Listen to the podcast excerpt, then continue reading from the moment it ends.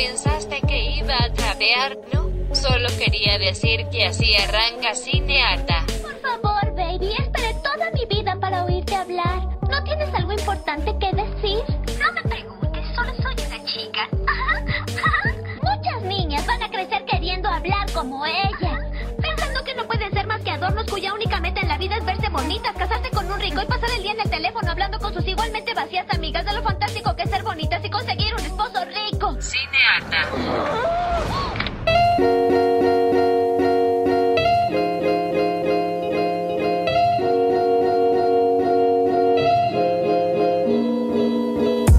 Aló, aló, aló, aló. Esto es Cinearta.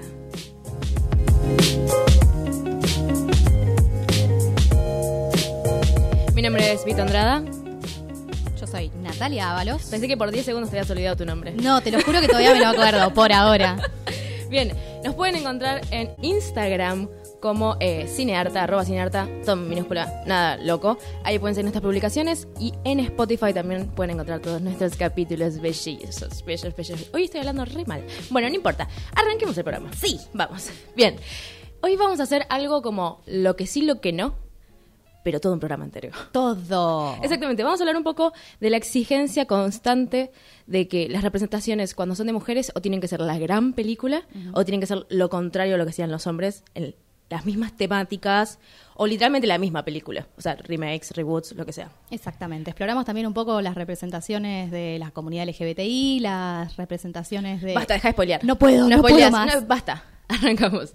Bien, hace un rato, no sé por qué, hace un par de semanas que estoy pensando esto, que es cuando pienso en películas de acción, solamente recuerdo películas con hombres protagonistas.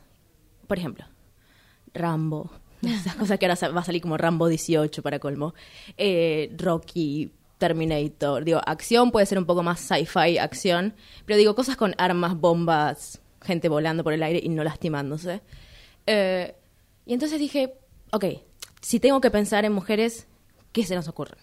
En películas de acción con mujeres. Sí, protagonistas también, tipo que vuelen con fuego y no se quemen, cosas locas. Lo primero que pensé fue Lara Croft. Lara Croft. Ahí te das cuenta mi época. tipo, a mí me re gustaba Lara Croft.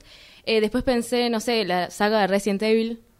Bueno, sí. Está muy bien, está muy bien. Está, no está mal. Después pensé Kill, Kill Bill, que es más una cuestión narrativa, pero se caga piña siempre con mujeres. Y de hecho, gran mayoría es mujer.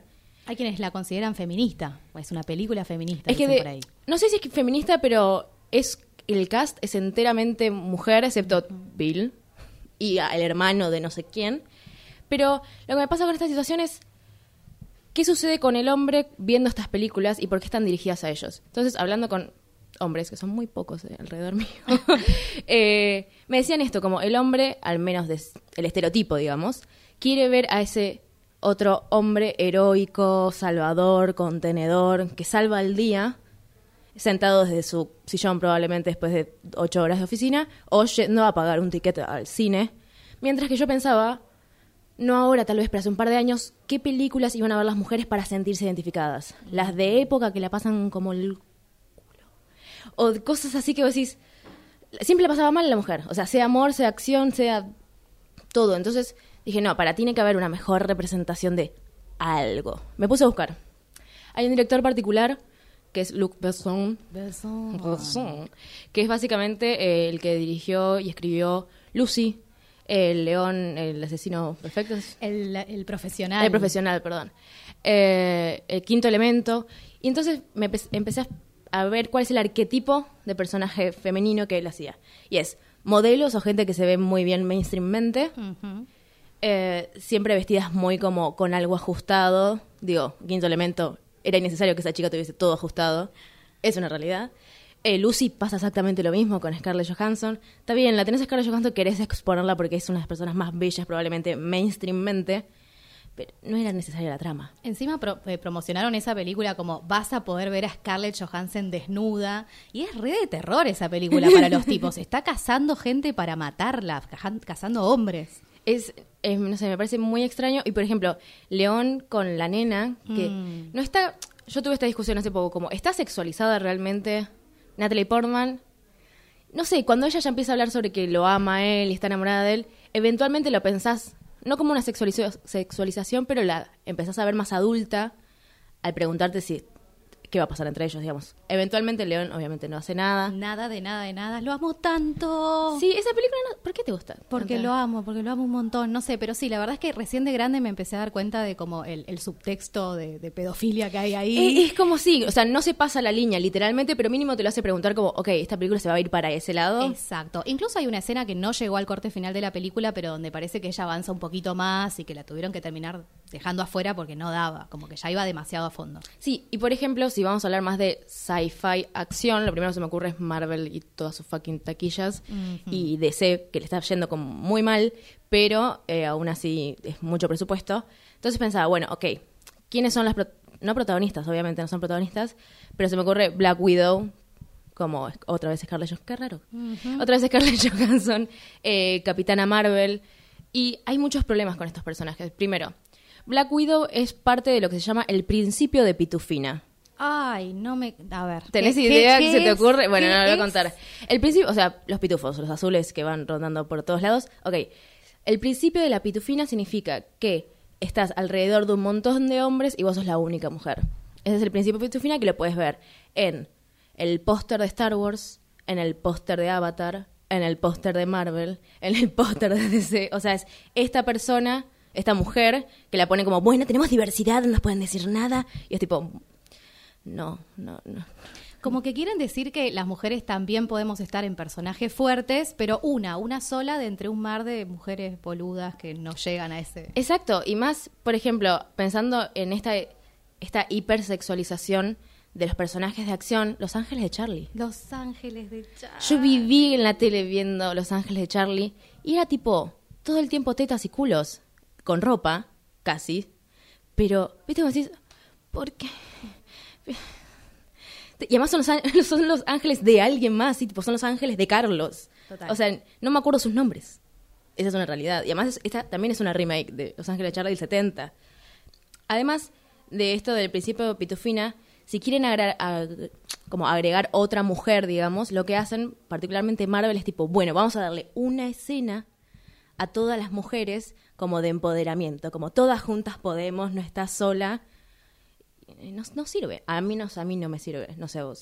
Eh, bueno, yo no, no soy muy asidua de- del universo Marvel, ¿viste? Pero tengo entendido que están tratando de poner personajes femeninos, como que tratando de, de ponerse al día con la época, pero por lo que escuché, como que queda faltando todavía Queda un representación montón ahí. faltando. Por ejemplo, Black Panther, que fue todo un suceso, digamos, cultural, más que nada en la cultura afroamericana en Estados Unidos. Decís, está bien, todo el ejército literal de esa película son mujeres negras. Pero- Las guerreras, Las ¿no? guerreras, claro. Y después lo pensás y es tipo, no, pero la película se llama Black Panther. O sea, es la película de este chabón que salva al mundo. No es la película de las guerreras, ¿entendés? Y mismo pasa en, si nos vamos a DC, ponele, eh, nos pasa con Wonder Woman. Es, ella estaba con las amazonas que dentro de todo no la pifiaron tanto porque no estaban con esos trajes mostrando las tetas o algo así. Al contrario, estaba bastante copado. Había gente re vieja, como que se les notaba las arrugas, no es que estaban photoshopeadas. Pero la película era mala. ¿Pero por qué? Porque probablemente guiona a un hombre. Esa la dirigió una mujer, pero la Sí. guiona a un hombre. Entonces dices, ok, no se están dando cuenta que 50% de los tickets de un cine los compra una mujer. Entonces, está bien, le estoy pidiendo un montón a esta sección del cine, digo, a esta parte de la industria, sí, le quiero pedir. No, pero que además es por su bien, es que también empiezan a reconocer que su base de fans no es netamente masculina. Tenemos que dejar de pensar que no podemos hacer películas donde las mujeres sean protagonistas de acción porque los hombres no se van a ver representados y no la van a ir a ver. Tenemos un 50% de nerds hermosas que nos, que nos encanta ver ese tipo de cosas. Y además, cuando incluyen gente que, son mujeres, digamos, son todas blancas. Ah, bueno, olvídate, no, estás pidiendo demasiado vos. Estoy pidiendo Los negros demasiado. a Black Panther. Claro, exactamente, como una película de que la vas a ver más gente negra, digamos. Eh, nada, estoy como muy enojada con todo esto, a pesar de que yo no soy fan del género en sí, porque eventualmente me aburre. Pero digo, loco, yo también quiero que la gente que le encanta acción y armas y cosas así, tipo, pueda haber una representación copada de eso. Total, así que les pedimos por favor pónganse un poquito las pilas y empecemos a hacer un poquito de películas de acción con protagonistas femeninas. Eh, lo que no me gusta realmente es como ahora, eh, tratando de subirse a esta onda de sumemos mujeres al cine, están haciendo como remakes de películas donde te cambian el género, ¿viste? Como que la que se hizo súper conocida en los 80, ahora le ponemos protagonistas femeninas.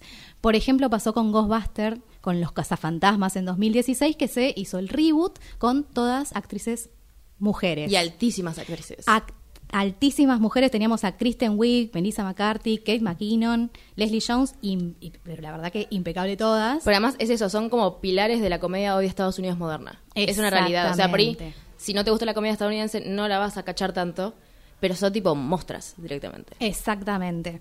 Eh, me llama particularmente la atención esta película porque cuando salió lo que generó fue una recrítica por parte de los fans varones de la película original con todos, lo- con todos los protagonistas hombres. Y los fans varones de cierta edad, o sea, de- desde los 40 en arriba, de los, o sea, ¿eran los jóvenes que vieron Ghostbusters y dijeron que buena película o la gente que vivió la época de Ghostbusters? Especialmente los que vivieron la época y no podían soportar la idea de que ahora le vengan a cambiar el género porque no la iban a poder ir a ver. Es ¿entendés? que son minitas, ¿qué van a hablar? Claro. ¿Van a hablar de bombacha, de cómo lavan los platos? ¿Qué? Exactamente. Llegaron al límite incluso de en Reddit, viste, tenés esta, esta página web. Sí, Reddit es como el taringa de machirulos, pero en Estados Unidos, Exactamente. básicamente. En Reddit lo que empezaron a hacer fue empezar a, a borrar las críticas positivas que aparecían de la ¿Vos me película, ¿viste? serio? Como no vamos a permitir ni siquiera que se hable bien de esta película. Que también pasó con La Guerra de las Galaxias cuando pusieron al protagonista negro en la última saga y Sí. salió un montón de Que gente a quejarse, claro, exactamente. Pero de vuelta, tenemos esta idea de que los productores siguen pensando que pueden que tienen que hacer cosas para el espectador varón y eh, tenemos que pensar en las mujeres. Sí, y también si volvés como a esto de acción, ponele lo que es eh, Ocean 8, que es la siguiente de, digamos, de Ocean 11, que eran tipo todos estos, hombres robando cosas. Yo la fui a ver al cine. Tuve la situación de quiero pagar un ticket para que a esta gente millonaria le llegue plata, pero para bancar, como decir, alguien quiere ver esta película de acción o de robo, digamos, eh, con mujeres. Total. Entonces fui, fuimos con otra gente. Y fue, fue muy decepcionante porque fue aburrida. O sea, fue como un cuentito no tan bien contado y para colmo lo que más me dio bronca es que estaba, Ri- estaba Rihanna, estaba Mindy Kaling y todas las mega estrellas que al menos yo esperaba ver tienen partecitas y ni siquiera tienen relación entre ellas porque son como todas extrañas. Claro. Mientras que en las películas tipo Ocean Eleven y todas las otras, ellos tienen relación entre sí. Como amigotes o que se joden, qué sé yo. Acá ni siquiera. Claro. Además de que hay un queerbaiting Ah, me de imagino. Kate, sí, de Kate Blanchett con Sandra Bullock, que son las protagonistas. Claro. Hay una onda homoerótica muy importante que decís, algo te pasó, algo pasó. Yo quiero que eventualmente lo, lo desarrollen si va a haber una siguiente película. Pero no se blanquea, no pa- no. no, no pasa nada, es como que Oh. se miran raro y habla como, hablan como de un pasado que Qué pasó. oportunidad perdida. Es- no, son unos cagones. eso es lo que pasa. Me encanta. No, pero además, lo que, último que me molestó es que se roban una joya. O sea, los otros estaban haciendo toda una estrategia para robar un fucking casino. Y acá es tipo, no, tenemos que robar la joya más importante del mundo.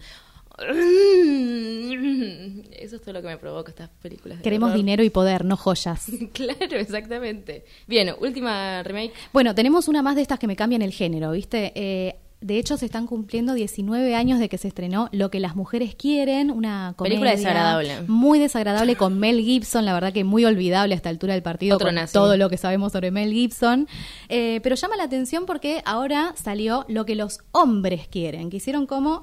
¿Qué quieren los hombres? ¿Qué querrán los hombres? Me pregunto yo. Todas cosas que se me ocurren y el operador no me estaría dejando No, decir. no. la tenemos esta película, lo que los hombres quieren que la viene a dar vuelta, ¿viste? Primero que nada que pusieron una mujer negra como protagonista, la tenemos a Taraji Henson, que viene de Empire, es una serie Empire que es una serie que le va muy bien, por cierto. Exactamente, ella viene ganando muchos premios por su actuación y demás, y creo que la pusieron en ese papel como mostrando, bueno, vamos a poner una mujer, vamos a poner que sea negra para que nadie nos pueda acusar de nazis. para mí esa es la idea que tuvieron. Pero el problema que tiene es que es la misma premisa, básicamente, ¿no? Así como Mel Gibson aprendió a escuchar a las mujeres, Mel Gibson empieza a escuchar a las mujeres O sea, por algo mágico, ¿no? por Porque algo dice, mágico. voy a escucharlas. No, exactamente, por algo mágico logra escuchar los, los pensamientos de las mujeres y así logra entenderlas. Pero en esta película lo que pasa es que cuando ella, primero que nos la muestran como una mujer ambiciosa, que no le importa nada de nadie, que solo de ella misma. Sí, lo que es el, el estereotipo pitch. El estereotipo de la mujer poderosa, que tiene ambición, que está tratando de escalar en, en el ambiente de, de la producción deportiva, que está completamente plagada de hombres y que no la dejan avanzar, básicamente. Pero cuando logra escuchar los pensamientos de los hombres, termina confirmando lo que ya todos sabemos, que la están discriminando, que se tendría que casar y tener hijos, o... Y, y- pero entonces, ¿qué cambia la trama? En el sentido de que, al menos en la otra película, el hombre se daba cuenta de las cosas que las mujeres pensaban y se preocupaban y sufrían por. Y acá simplemente está reconfirmando lo mismo. De hecho, lo que sucede es que ella, al confirmar lo que los hombres realmente piensan, Que es todo malo, sí. no empieza a denunciarlos, digamos, como a decir, mira, yo ya sé lo que pensabas, no sé, como hacer algo con eso y combatirlo, sino que aprende a estratégicamente Oh. callarse y lograr, a pesar de eso, triunfar. Claro. Entonces, ¿qué nos están diciendo? Cállate la boca, trabaja doblemente fuerte y lo vas a lograr. Ay, qué horror. ¿Sabes lo que tendría que haber hecho en esa película? Hacer tipo de burn book, como en Mean Girls, como chicas pesadas. Totalmente. Y poner tipo cada cara, cada cosa mala que dijeron y tipo ponerlo en todas las oficinas. Todo, y que todos lo sepan y llamar a nadie. O sea, dejémonos de... Por favor, te lo pido. Lo que más me molestó es que hay una escena muy icónica en la película original con, con Mel Gibson, que es cuando él tiene sexo con una mujer cuando ya logra escuchar los pensamientos de las mujeres. Y se da cuenta que él pensaba que era un ganador y las mujeres que estaban pensando, uh, este no termina más, tendría que haberme ido a lavar la ropa y qué sé yo. Lavar la ropa. Algo bastante gracioso en ese momento. Pero acá lo que hacen es lo mismo. Ella va a tener sexo con un amante y la muestran a ella que es re violenta. O sea, como tratando de mostrar que a las mujeres también podemos ser desatentas en el sexo y no prestarle atención a lo que el hombre quiere. Sí. Pero la terminan mostrando como que lo golpea, como que medio lo ahoga en medio del desate sexual. Yo creo que incluso mostrando un poco como lo que realmente piensan los guionistas Claro. sobre las mujeres poderosas y adueñadas de su sexualidad. La verdad que terrible, la venimos a decir solamente como una lo que no. Bien, ya vamos a hablar de otro tipo de representaciones. Bien, sigamos con estas cosas de la temática cuando la hacen hombres o cuando la hacen mujeres. Exactamente. Eh, vamos a traer a colación solamente para recordarle un poquito eh, qué pasó ayer de Hangover de, De Hangover. 2009, pero solamente para pasarlo así por encima porque Yo solamente, misoginia, solamente me acuerdo de un bebé que no sé de quién era, un chino haciendo chiste de chino y un tigre. Hermoso. Lo único que recuerdo de la Sí, película. sí, tenemos chiste de chino, tenemos chiste de trans, tenemos una misoginia así como fuerte. Es como videomatch con mucho presupuesto. Exactamente. Bien. No te voy a negar que la vi, me reí mucho y creo que la hasta podría volver a ver, pero solamente para está- odiarlos mal zarpadamente. No, pero te va a agarrar una úlcera Sí, lo sé, cultural. Lo sé, lo sé, Me- Voy voy a morir joven, me parece. Pero bueno, eh, The Hangover viene a colación porque tenemos nuevamente esta cosa de que me dan vuelta la película, viste que ahora la vuel- vuelven a sacar, pero tratando de hacerla sobre mujeres, básicamente. Eh, salió en el año 2007 una película que se llama Rough Night, que es como una noche dura y que la, la tradujeron como algo como hasta que el cuerpo aguante, un título ¿Qué? horrible. Siento que salieron de las palabras de tipo Cacho Castaña, Sí. hablando de una violación. Totalmente, totalmente. Y bueno, se, se presentaba a sí misma y la presentaron en todos los medios como esto, la Hangover con mujeres, con Scarlett Johansson en un protagónico, con Hoy, hoy actrices... jugale a la quiniela Scarlett Johansson, porque Sí, no puede ser pido, por favor. Tres veces. Sí, sí, sí, ponemos un numerito ahí. Eh, bueno, de hecho esta película es una remake de una película de los 90 que se llamaba Very Bad Things, que actuaba Cameron Díaz muy jovencita y bueno, Christian Spade, que nadie lo conoce ahora. Pero bueno, eh, Christian Slater. Eh, y la historia es más o menos la misma. Es una despedida de soltera donde en la original eran todos hombres y se moría la prostituta que contrataban. Acá pasa exactamente lo mismo con nuestras protagonistas que tienen su despedida de soltera y el, el prostituto que contratan, el stripper, Sí. sí, se muere, básicamente. Perdón, me quedé como choqueada de que se muere en la película. Bueno, pero es la comedia, ¿viste? Como, como la que re gracioso que se muera alguien. Súper, súper gracioso. Eh, y bueno, intentar, la verdad que lo intentaron mucho. Pusieron como a Lucía Nielo, que ya escribió, eh, coescribió esta película y la dirigió, y que ya venía de Broad City, que acá hablamos mucho sobre. Sí, vean Broad City. Sí, vean Broad City. eh, De hecho, está Ilana Glazer, que es la protagonista de. Exactamente, las tenemos a ellas trabajando juntas. Por eso no entiendo por qué no funciona. Justamente, es que era pura promesa esta película. De hecho, eh, es la primera película en muchos años de comedia dirigida por mujeres que le pusieron eh, la, la calificación más alta de, de- de prohibición. ¿Viste? Es una película Sí. R. Ah, wow. Entonces, Porque se muere alguien, ¿por qué? No, porque aparecen, qué sé yo, culos y cosas así, digamos, y se habla mucho de sexo y, y qué sé yo. Entonces la presentaban así como vení, vení a de risa, vos que sos mina y que querés así como Claro. recopada, ¿no? Igual estas cosas pasan de que le ponen una, una graduación como muy alta para que no la pueda ver la gente mainstream. De hecho, paréntesis, hace poco pasó con Rebel Wilson, la gorda australiana rubia, por si no la ubican, porque hay tres gordas en Hollywood. Ella es la australiana. Ella es la australiana joven, rubia, eh, que justamente sacan una nueva película con Anne Hathaway, que es como graciosa, que también es un reboot, que eventualmente probablemente hablemos mal de la película. Esperemos que no. Eh, que justamente le pusieron el rating más alto como para que nadie la vea y fueron a juicio porque ella es abogada. Ala. Y fue tipo, miren, Anchorman, que es una película de Will Ferrell del 2005, Donde ponele, pasa esto, esto y que esto. dicen todas las malas palabras y son todas chistes sobre penes, no está, digamos, para el rating de mainstream, digo, Claro. Para familiar, mientras que mi película, que ni siquiera se muestra algo, ni se hace chistes de, Total. está súper. Entonces, seguimos con esta cosa de que si una mujer hace lo mismo que un hombre, tiene que ser el doble de mejor, por decirlo de una manera, y no puede ser igual de mediocre. No. Digo, es, es muy molesto. Totalmente, sí. Eh, me quedo con esto que decías de los chistes de penes, porque justamente en esta película hacen muchos chistes de vaginas, ¿viste? Como, como tratando de mostrar que con esto también se puede hacer humor. Pero la verdad es que termina quedando muy flojo el tema, como que quedan chistes demasiado superficiales, en el mismo tono que lo harías en una película sí, no. tipo de hangover, sin poder darle profundidad, ¿viste? Como que poder ir un, un poquito más allá y, y, y a poder hacer chistes con un poco más de análisis de fondo. Sí, un chiste, básicamente. O sea, un buen chiste. Un buen O sea, Si lo tenés que chiste. explicar a alguien y no se entiende es porque no es un buen chiste, básicamente.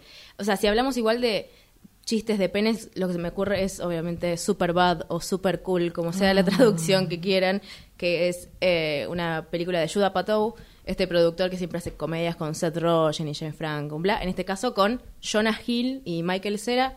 2005 es toda una película sobre chistes de pene, sobre la ansiedad de unos pibes de que tendrán 16, 16 Último so- año del secundario. Sí, 17, queriendo tener relaciones sexuales y siendo super nerds y super amigotes entre sí, entonces como que se bloquean sexualmente entre ellos. Es una película que yo vi hace muchos años cuando salió, me había gustado mucho, era muy graciosa. Ah, A mí también, sí. Me da Eh, culpa. Sí, pero al mismo tiempo es súper misógina. Hay chistes que, tipo, atrás del personaje femenino hacen señas todas sexualizadas. Está bien, es una película que habla sobre chicos, chicos tratando de tener relaciones sexuales. Entonces, como que lo entendés de ese punto, pero después mirándolo de grande decís, ah, no sé si era necesario ese chiste. O tal vez yo como mujer no, no me causa gracia eso. Y ahora que lo pienso también, de chica tampoco me causa gracia. Era más una inercia de como, es una película joven. Eh, pero a contrapunto, digamos, tenemos Booksmart, que salió la semana pasada. Salió hace muy poco. Acá no hablamos de temporalidades. Eh, salió Booksmart, que está dirigida por Olivia Wilde. Si la ubican, a- yo la ubico al menos de Doctor House, era una de las, De las de médicas, las médicas sí. en las más últimas temporadas.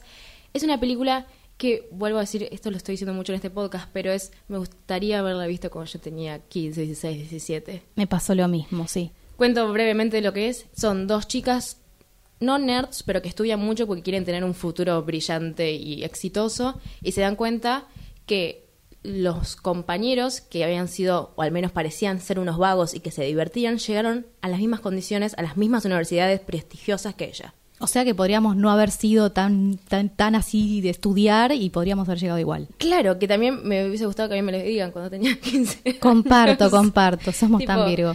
Sí, somos, nadie pidió este podcast, dos personas de Virgo haciendo y analizando cosas. Eh, pero es esto de dos pibas de 17 tratando de divertirse esta única noche antes de tener su graduación. Y primero, uno de los personajes principales es gorda y otro de los personajes principales es gay. Hermoso. Y, ningú- y ninguno de estos dos tópicos es el centro de esta película. Exacto. Ninguno. O sea, podrían haber hecho toda una película sobre la gorda que quiere estar con el chico lindo, pero no es eso. Y podría haber una- hecho una película de la lesbiana que nunca estuvo con alguien y ahora quiere tener su primera vez. No es sobre eso. Y para mí eso es- hay que re, recontra aplaudirlo. Totalmente, porque justamente ellas quieren salir a vivir una noche de locura, pero no es quiero salir a ponerla. Capaz que después terminan Si teniendo sucede, algo sucede. como parte de la experiencia de salir a divertirse, pero la onda es salir a divertirse, a romper las reglas, es hermoso. Además, tiene. eh, yo iba a decir algo como subliminal, pero no es, es re obvio que es súper mega feminista. En el sentido de poner a la mujer. O sea, no. No hacer lo contrario que uno pensaría como Rough Night, tipo poner al hombre y sexualizarlo, sino es como. Es lo que les pasa a ellas con o un chico o a la, o a la otra con una chica, tipo como situaciones normales, tipo cuerpos reaccionando. Eh, también hay situaciones con drogas que también pasan en, en otras películas así tipo teens. Total. Eh, y me parece que es sana y tipo, al menos a mí me hizo bien como el corazoncito. Sí, sí, totalmente. Me gustó además poder ver eh, personajes adolescentes que parecen adolescentes, ¿viste? Sí, que no tienen tipo 35 como en gris. Exactamente, sí, sí, sí, poder ver, a- p- empezar a formar una representación de la adolescencia, como que no somos ya adultos formados y demás, estamos todavía en formación. Este jueguito de los chicos que salen a tratar de ponerla en los últimos días de la escuela, siempre aparece alguien mayor, ¿viste? Como que se empieza a hacer muy Sí, difusa la línea. De hecho, en, en Super Cool aparece Seth Rogen y este chico que yo amo y ahora no me acuerdo el nombre, eh, como policías que se hacen amigos de McLovin. Y vos decís. ¿por qué se están haciendo amigos de un menor? Está bien, él tiene el DNI de que tiene no sé cuántos años. McLovin. McLovin, pero no, no, saquen a ese policía de la cama abrazando a este menor. Pues literalmente vi esa escena ayer y fue tipo, esto está mal por todos lados. Y de hecho Seth Rogen pidió disculpas como diciendo, yo sé que muchos de los chistes son homofóbicos Ujú. y misóginos, pero en ese momento no nos dimos cuenta, pero ahora soy reconsciente de esto. Totalmente, algún día vamos a hablar de Seth Rogen, porque creo que hizo un, un- un viajecito ese chico. Como sí, que hecho- espero que no hecho entre igual en la sección de Kill Your Idols. Por ahora. Espero que no. Prepárate. no. En un universo paralelo, las películas que alguna vez amamos tienen finales diferentes. Cinearta presenta Rocky. Rocky Balboa ha conseguido lo imposible y el público ruso le quiere. Hay un clamor absoluto. Hoy más que nunca, Rocky ha demostrado.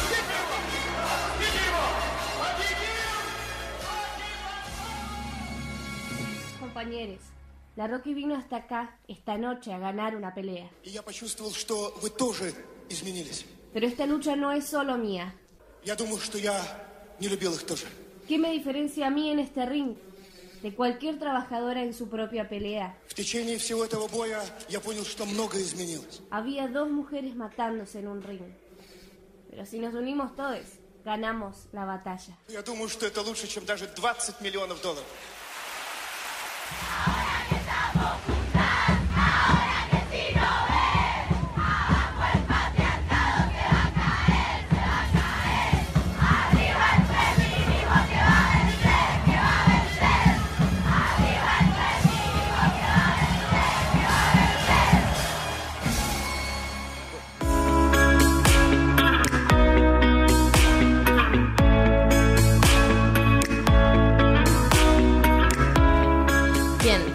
Seguimos hablando de este tipo de representaciones buenas o malas, eh, se me ocurrió una película que no recuerdo cómo llegué, pero probablemente mi abuelo le haya gustado esta película, que es Some Like It Hot, Mm. que la traducción eh, sería una Eva y dos Adanes, y en España, con faldas y a lo loco. Amo las traducciones de España, son unos hijos de la. Bueno, es, básicamente es una película del 59 con eh, Tony Curtis, Jack Lemmon, que eran como los capocómicos en ese momento en Estados Unidos, y la mujer más hipersexualizada de la historia. Marilyn Monroe. Obviamente, eh, la podemos ver con sus eh, tajos grandes en el pecho y muy bella y en aguas. No en aguas, sino en aguas. En aguas. Como en esos vestiditos, baby. No sé si lo que voy con Sí, el aguas. sí, claramente. Ok, se trata de esta película que eh, ellos son músicos de jazz y de repente ven a una mafia en Chicago matando a alguien y metiéndolo en un auto y obviamente lo empiezan a perseguir porque secreto, mafia, y se unen a esta banda que iba a hacer tour por Estados Unidos que está Marilyn Monroe que toca eh, un instrumento muy tonto, porque así que es como chiquitito y es como, un- no sé, no me acuerdo si es un ukelele, pero le pega ahí en el palo como... Al que dejan con el triángulo. Ya ¿no? era como una, una pixie girl, pero en el 59.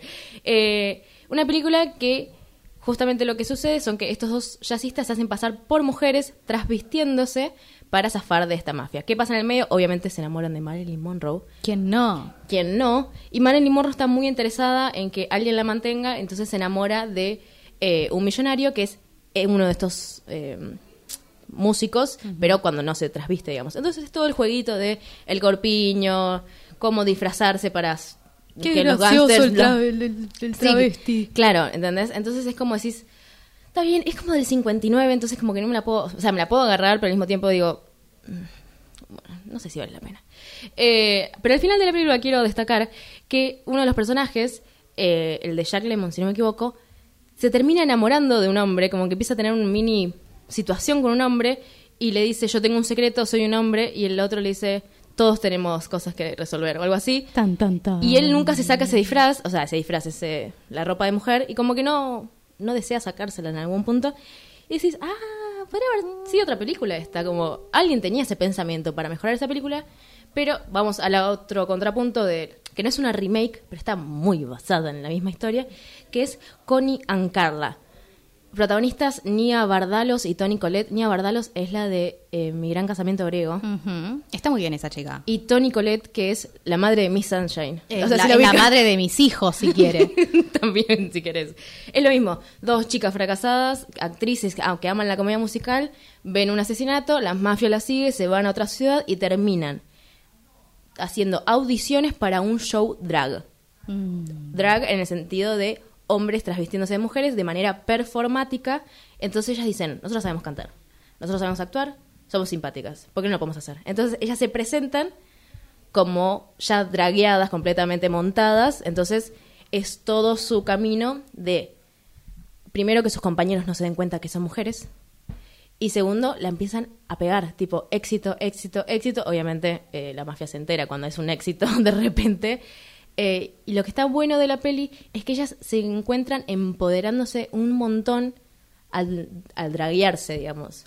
Como al hacer esta, esta expresión performática al tope de lo que ellas son, además de que cantan un montón de musicales y con eso a mí me compraron toda la Hermoso. película. Vean Connie and Carla, está bien. Total, yo creo que todos en algún momento de nuestra vida deberíamos draguearnos solamente por esto, porque el hecho de ponerte exactamente, montate, hacete performance y vas a descubrir un montón sobre vos mismo. Me parece que es hermoso. Es, es un poco sobre eso, así que vean Connie and Carla, no vean Some Like It Hot. Exactamente. Eh, yo quiero recomendar una película porque si vamos a hablar de representación, eh, necesitamos hablar un poco de las tortas, ¿no? De las lesbianas en el cine.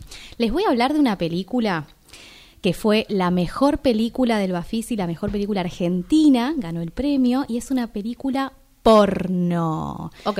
Ya nos vamos a deber un, un debate Sí, sobre ya va la a haber un programa y demás, no pero si querés ver sexo explícito, lesbo feminista, esta es la película para ver. Está medio difícil de encontrar, vas a tener que buscar alguna plataforma de streaming o quizás ahí en algún, algún lugar de internet, pero es infaltable realmente. Es una película argentina, la tenemos en dirección Albertina Carri, que es una directora que es infaltable, si te gusta el cine, tenés que empezar por ahí.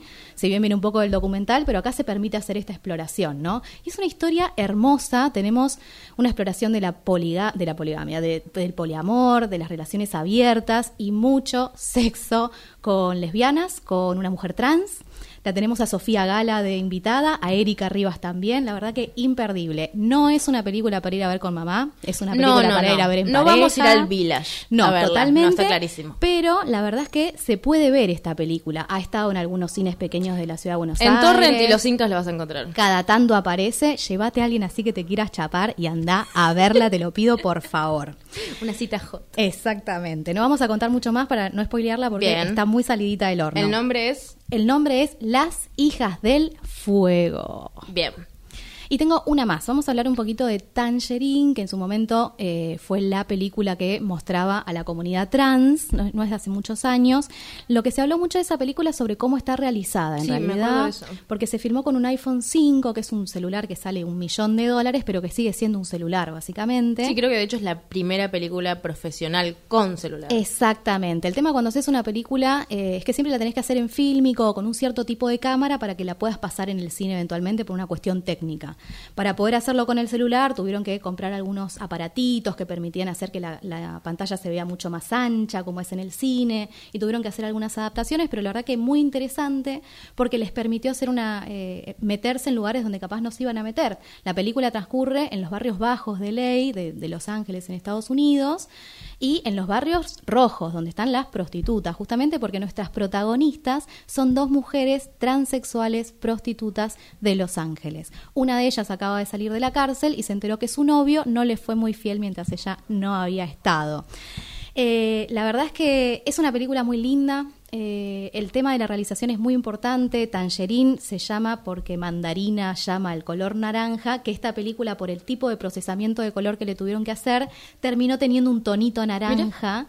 Porque le quisieron poner mucha saturación, ¿viste? Como para mostrar el color de esa, de esa zona, de, esas, de esos personajes. La saturaron al palo, algo que en general no se hace, y terminó medio anaranjada. Y le da una, una, una calidez muy linda para los temas que tocan. Ahora, eso sí, la representación de la mujer trans está medio chotita, honestamente. Oh, sí, yo- sí, sí. La venías revendiendo. Yo Yo pensé sé. que tenía otro final. Es que para mí es una película infaltable que hay que ir a ver para poder abrir el debate, porque tenemos a, esta- a estas mujeres que son protagonistas, pero que están constantemente buscando al novio heterosexual. Claro, sí, ya sé. Exactamente, y además como que se van peleando, viste, están en los barrios bajos, nunca estás en la linda, digamos, entonces la muestran como unas histéricas, básicamente, como que se pelean con todo el mundo y qué sé yo. Así Oh. que sí, sí, y que es esta representación que en general se hace, ¿no? De la persona transexual como una persona inestable. Sí, como barra brava ante todo. Exactamente, así que para mí está para ver, pero para agarrarla con pinzas y permitirse debatirlo. Entonces recomendamos que sí vean. Las hijas del fuego, por Dios, ya, ya, ya, llámame, llámame. Y Connie Carla no es necesario la vez en Cine Canal, no se preocupen.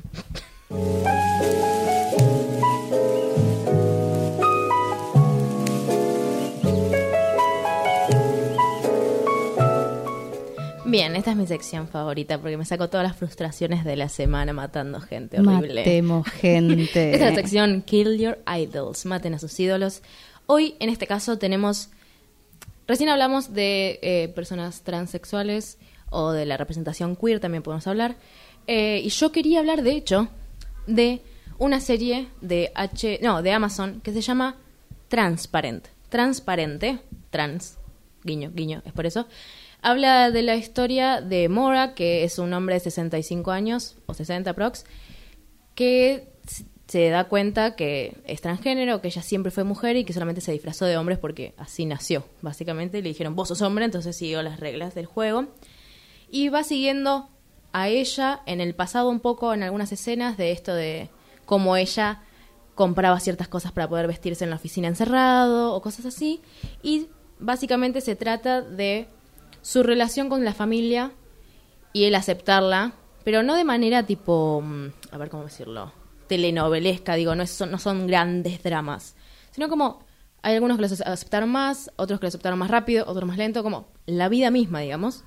Es una película que para la comunidad estuvo, una película, es una serie, perdón, que para la comunidad fue muy aclamada porque era, es esto, es, es muchas, muchas comillas, normal, como está todo bien. Totalmente, está re bueno poder explorarlo en la tercera edad, ¿no? Como qué Claro. pasa con la gente que hoy está viendo la, la apertura que hay con este tema y cómo quizás empiezan a descubrir cosas de sí mismas. Sí, además, eh, no hay series de gente de, de tercera edad. No, exactamente. O sea, tenemos lo, Grace and Frankie que la recomendamos y está esta, o sea, no hay muchas más, excepto que sea el abuelo tonto o la abuela que juega las cartas eh, y es alcohólica. y es alcohólico, entonces como ese tipo de estereotipos.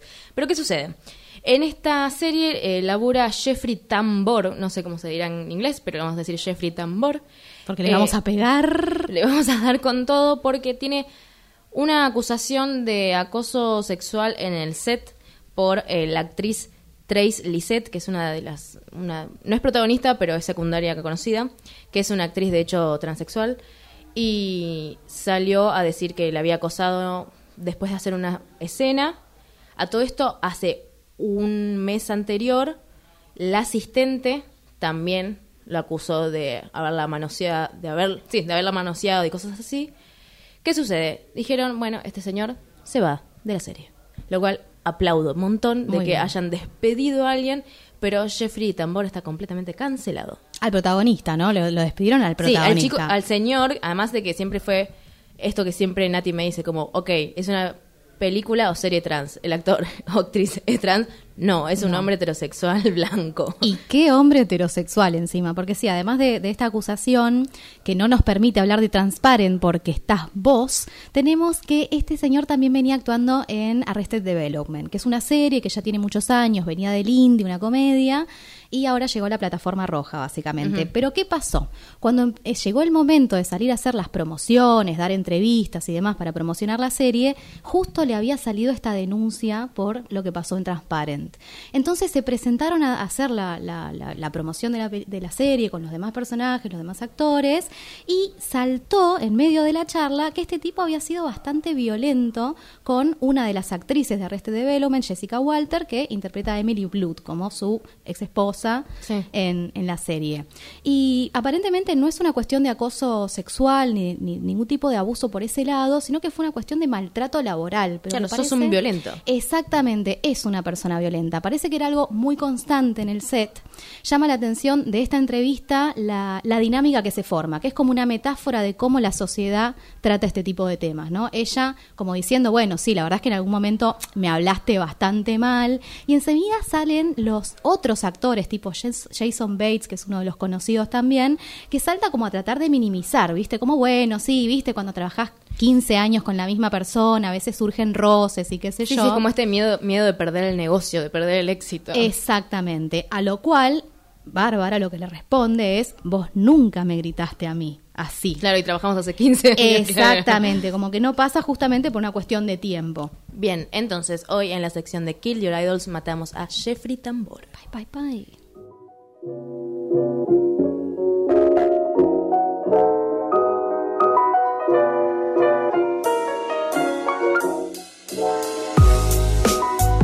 Bien, ya estamos en lo último, ultimísimo. Cuestión de representaciones, no quiero que quede afuera eh, las etnias o de dónde venimos eh, espacialmente en este mundo. Eh, quería recomendar particularmente la carrera de Mindy Kaling. Si la ubican, es la india de Office, la chica india gordita de Office, que hizo mucho más que hacer la india y hacer chistes de mujeres desesperadas en The Office.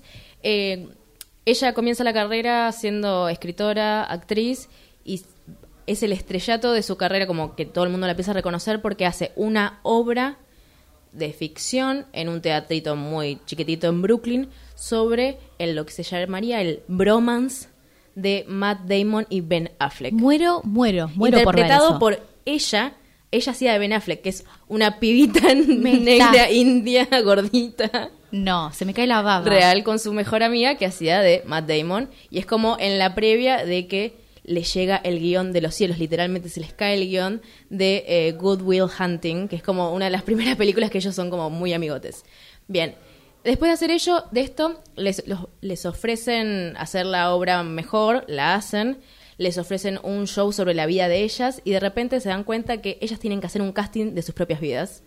No quedan y ponen a dos rubias flacas super mainstream y obviamente ese piloto nadie lo quiso ver. Oh. Y porque deja de ser original y de ser interesante y es así como ella se va a hacer los primeros seis capítulos de eh, The Office en ese personaje muy reconocido y luego tiene una serie que tienen que ver que se llama The Mindy Project que está, o sea, cero estereotipos eh, indios, digamos. O sea, ella tiene padres indios que vinieron como a los 20 años a Estados Unidos. Y sí, son sus padres, pero no es tipo el chiste indio constante, ¿entendés?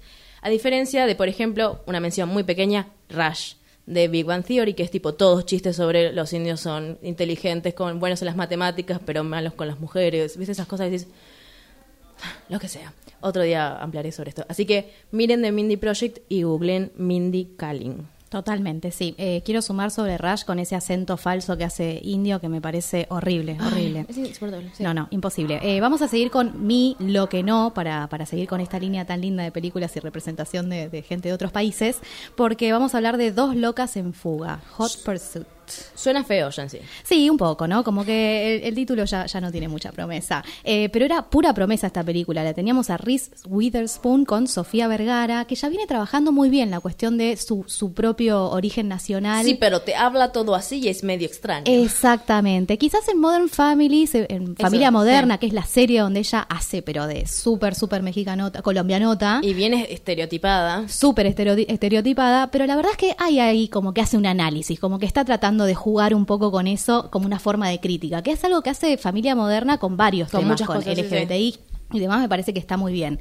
Y esta película venía como la promesa, ¿viste? Como, bueno, vamos por este camino. Reese Witherspoon que viene con esta productora feminista, ¿viste? Como que todas las fichas puestas. Y la verdad que la pifiaron. ¿Cómo la pifiaron? Yo no puedo entender. Sofía Vergara es productora en esta película e igual cayeron en todos los chistes xenófobos en contra de su propio origen nacional. Es terrible. ¿De qué se trata la película así como básica, como si fueras un título? Tenemos a la mexicana. Rubia y mexicana. ¿qué Exactamente. La rubia que es la policía. Sí. Y tenemos a Sofía Vergara, que es una la esposa de un narcotraficante. Sí, nunca va a ser la narcotraficante, Exactamente, claramente. no, es la esposa, Esposa del de- narcotraficante que tiene que estar escapando porque al esposo lo metieron preso, básicamente. Ah, ok.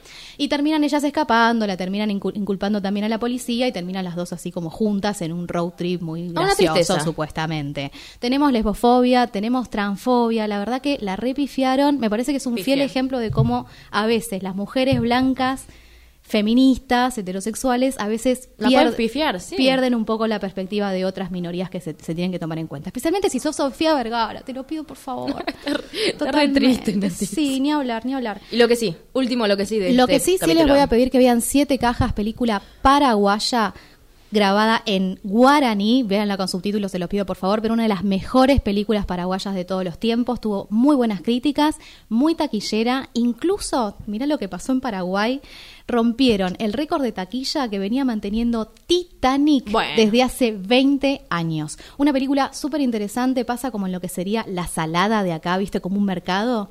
Eh, y tenés a un rastillero que va llevando una, un- un- una camilla llena de plata que tiene que poner en algún lado y toda la mafia de todo, de todo el mercado paraguayo y demás. Es una película que me la recomendaron 700 mil veces, todavía no la vi. Cuando la vea probablemente hable en el podcast de esto, porque me reinteresa y todo el mundo está tipo, tenés que ver siete cajas. Volvemos, volvemos. Una gran promesa del cine paraguayo. Bien, entonces lo que sí recomendamos es la carrera de Mindy Kaling y siete casas. ¿Siete casas? siete cáceres. siete cajas. Eh, bien, ¿nos vamos? Nos vamos por Mi- hoy. Bien, mi nombre es Vita Andrada. Yo soy Natalia Ábalos. Agradecemos a Facundo Tapia en la producción, a la China Baldonado en coordinación, a Facundo Sosa en operación, al espacio de Radio Éter que nos ofrece muy alegremente, a la Bertod por habernos unido en esta vida, porque esto es un proyecto de Siga la Bertod Producciones. Ah. Nos siguen en Instagram como arroba cinearta y nos pueden encontrar también en Spotify. Bueno, listo, basta. Estamos, está. Lo quiero. Así que, niñita, ¿qué atuendo quieres para tu delfín? Doctor. ¿Está bien? Enfermera. Mm, profesor. Maestra de jardín de niños. Chef. Cocinera. Ejecutivo. Secretaria de ejecutivo. ¿Sabe? Es un delfín macho. Oh, aquí tienes, doctor. La engañamos. Inierta.